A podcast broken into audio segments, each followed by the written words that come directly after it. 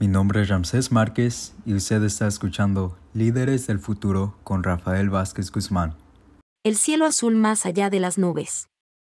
Más allá del miedo, del sufrimiento, de la violencia, de la desesperación y de la confusión que afectan a nuestra sociedad, el cielo nunca deja de resplandecer. A veces, el cielo se nos muestra completamente azul, mientras que, en otras ocasiones, solo vemos un pedacito y, en otras, parece haber desaparecido.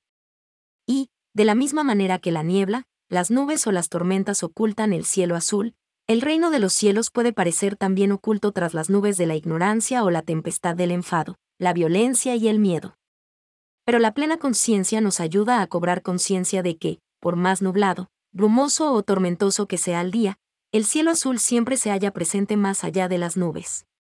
Su simple recuerdo impide que nos hundamos en la desesperación mientras predicaba en el desierto de Judea, Juan el Bautista conminaba a la gente a arrepentirse porque el reino de Dios está cerca. Yo entiendo el término arrepentirse como detenerse. Lo que Juan quería decir era que dejásemos de implicarnos en actos de violencia, apego y odio. Arrepentirse significa, en suma, despertar y ser consciente de que el miedo, el enfado y el apego están ocultando el cielo azul. Arrepentirse también significa empezar de nuevo. Para ello, hay que admitir nuestras transgresiones y bañarnos en las aguas claras de la enseñanza espiritual que afirma la necesidad de amar a nuestro prójimo como a nosotros mismos. También debemos comprometernos a desprendernos de todo nuestro odio, resentimiento y orgullo y empezar de nuevo con una mente fresca y un corazón renovado dispuestos a mejorar. Esta enseñanza, que cuadra perfectamente con la doctrina budista, fue lo que Jesús empezó a predicar después de ser bautizado por Juan. Si sabemos cómo transformar nuestra desesperación, violencia y miedo, el inmenso cielo azul no solo se nos revelará a nosotros, sino a todos los que nos rodean. Todo lo que hemos estado buscando incluida la tierra pura, el reino de Dios y nuestra naturaleza búdica puede ser encontrado en el momento presente. Es posible llegar a percibir, aquí y ahora, el reino de Dios con nuestros ojos, nuestros pies, nuestros brazos y nuestra mente. Cuando estamos concentrados y nuestra mente y cuerpo devienen uno, solo tenemos que dar un paso para entrar en el reino de los cielos. Cualquier cosa que tocamos, cuando prestamos atención y somos libres, mora en el reino de los cielos, independientemente de que se trate de la nieve o de las hojas de un roble. Y todo lo que entonces escuchamos el canto de los pájaros, el silbido del viento pertenece también al reino de los cielos. La condición indispensable para conectar con el reino de Dios consiste en liberarnos del miedo, la desesperación, el enfado y el apego. La práctica de la plena conciencia nos permite reconocer la presencia de la nube, la niebla y la tormenta sin olvidarnos, no obstante, del cielo azul que se oculta detrás de ellos. Tenemos suficiente inteligencia, valor y estabilidad para contribuir a que el cielo azul se nos revele de nuevo en todo su esplendor. ¿Qué puedo hacer? me pregunta la gente para contribuir a poner de manifiesto el reino de los cielos? Esa es una pregunta sumamente práctica, que muchos nos hemos formulado y que equivale a preguntar, ¿qué puedo hacer para reducir la violencia y el miedo que sobrecogen a nuestra comunidad y a la sociedad en su conjunto? Cualquier paso que demos con estabilidad, solidez y libertad puede contribuir a despejar el cielo de la desesperación. Cuando cientos de personas caminamos juntas conscientemente, produciendo la energía de la solidez, la estabilidad, la libertad y la alegría, estamos ayudando a nuestra sociedad. Cuando sabemos cómo mirar con ojos compasivos a los demás y cómo sonreírles con el espíritu de la comprensión, estamos contribuyendo a que el reino de los cielos se manifieste. Y cuando respiramos conscientemente, también estamos contribuyendo a que se revele la tierra pura. En cualquier momento de nuestra vida cotidiana, siempre cabe la posibilidad de hacer algo para contribuir a que el reino de Dios se manifieste. No te dejes vencer por la desesperación. Puedes hacer un buen uso de todos y cada uno de los instantes de tu vida cotidiana.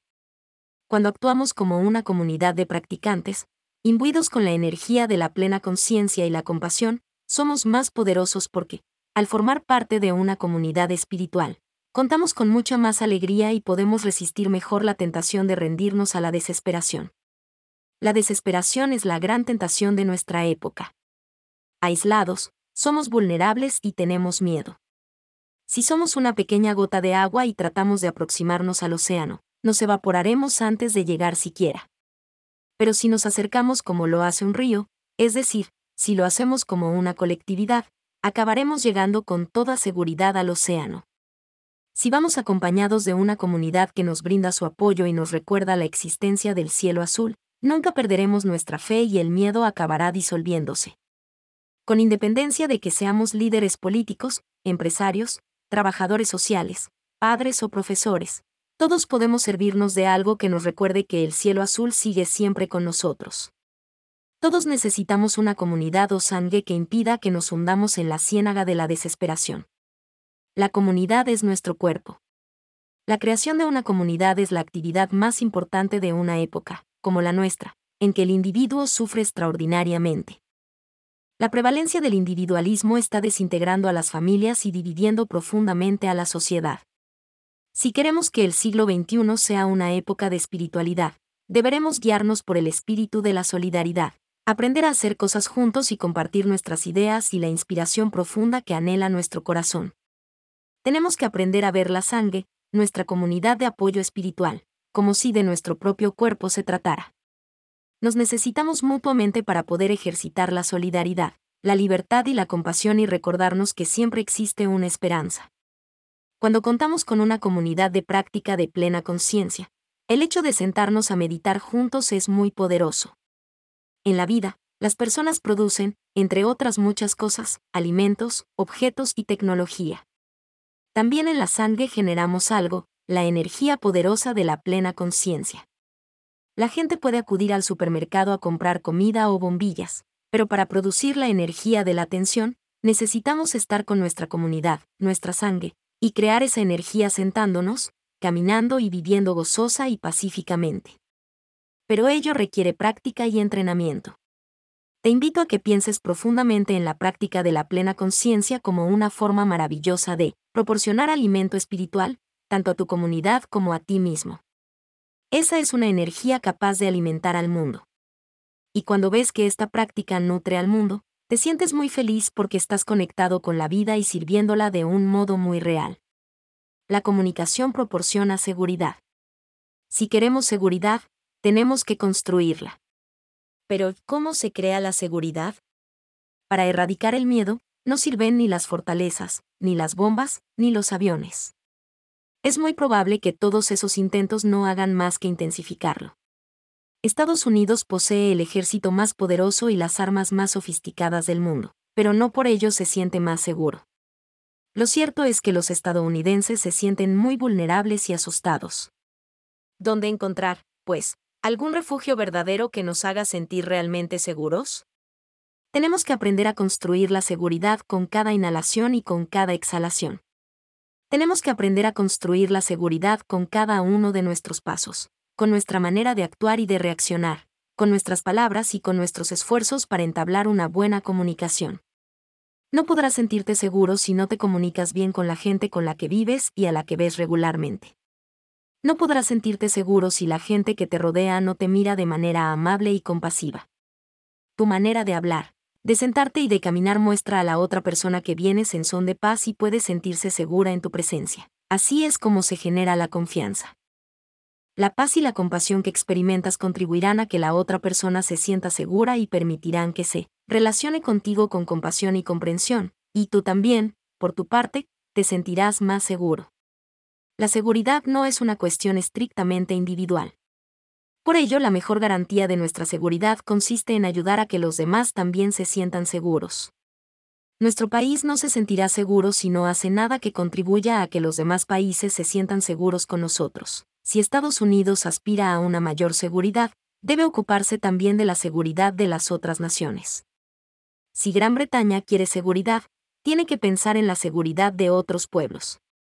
Cualquiera puede ser víctima de la violencia y el terrorismo. Ningún país se halla, en este sentido, a salvo. La policía, el ejército y hasta las armas de destrucción masiva son incapaces de garantizar nuestra seguridad. Quizás lo primero que deberíamos hacer es decir, soy consciente, querido amigo, de que quieres vivir seguro. Yo también quiero vivir seguro. ¿Por qué no trabajamos juntos para conseguirlo? Esto es algo muy sencillo, pero no lo llevamos a cabo. La comunicación es la práctica. Por más que vivamos en una época en la que existen medios de comunicación muy sofisticados como el correo electrónico, los teléfonos móviles, los mensajes de texto, Twitter, Facebook, etc., es muy difícil que naciones, grupos e individuos se comuniquen entre sí. Y como no parece que sepamos utilizar las palabras para hablar, acabamos empleando, en su lugar, las bombas.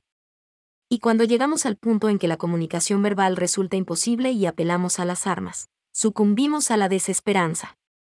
Tenemos que aprender a comunicarnos.